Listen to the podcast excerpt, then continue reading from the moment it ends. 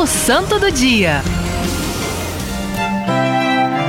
O santo do dia de hoje foi também um reformador. Que é isso, Flavinho? Quando nós ouvimos falar de reformador, nós lembramos sempre de São João da Cruz, Santa Teresa de Ávila, que eles reformaram o Carmelo. São Pedro Damião, ele reformou, mas foi uma outra ordem. Vamos conhecer juntos. Este homem de Deus nasceu na cidade de Ravenna, na Itália, é, no ano de 1007. Ele foi de uma família muito simples. Uh, ele tinha vários irmãos. E o irmão mais velho dele, é, é, que tinha o nome de Damião, ficou responsável pelos estudos dele.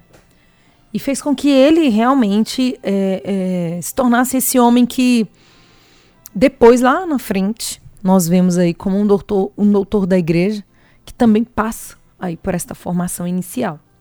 Quando ele foi ordenado, o nome dele era simplesmente Pedro, né? Não tem aqui o sobrenome dele, não, não conheci o sobrenome dele, mas ele quis agregar ao nome dele Damião, depois ele hoje é conhecido como São Pedro Damião, porque ele colocou Damião em vista e em homenagem ao irmão dele.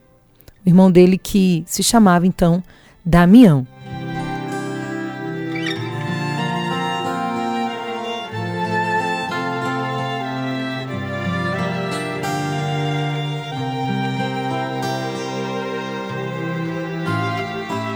E ele, quando depois de ordenado, né, foi para uma ordem uh, e se tornou superior de uma ordem camaldulense. Que ordem é essa, Flavinha?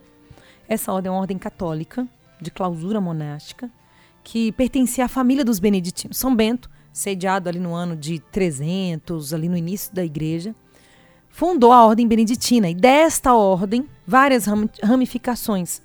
Esta camadulense, ela foi é, fundada pelo por Bento de Núrcia no século VI, né? 300 anos após Bento. E eles já no século XI estavam vivendo de forma fria. E Bento, é, ou melhor, e Damião que se sentia chamada ali a uma vida simples, contemplativa e amava a vida monástica, começou então a viver todo um movimento. Uma obra que é de 600, oriunda ali, inspirada por São Bento. Depois, em 1100, ela tem ali é, um esfriamento. E São Damião. Também, gente, nesse tempo era um tempo onde a igreja vivia é, é, diversas crises, principalmente a simonia. O que é a simonia, Flavinha? A venda de bênçãos.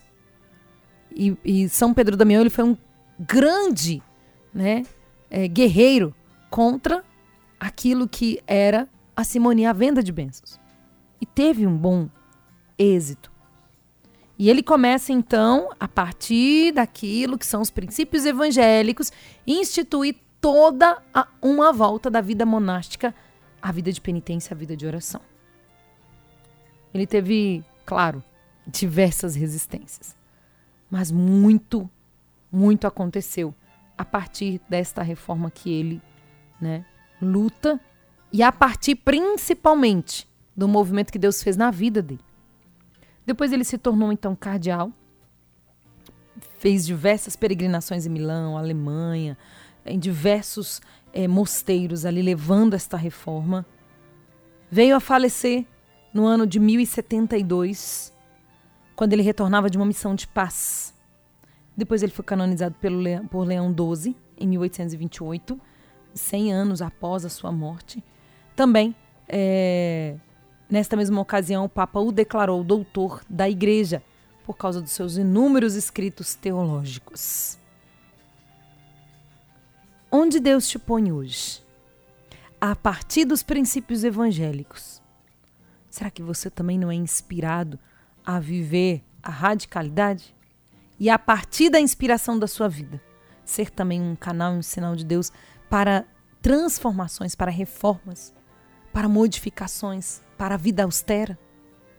Peçamos a intercessão deste grande santo que com certeza enfrentou diversos desafios para viver os princípios evangélicos. os mesmos que não mudaram até hoje.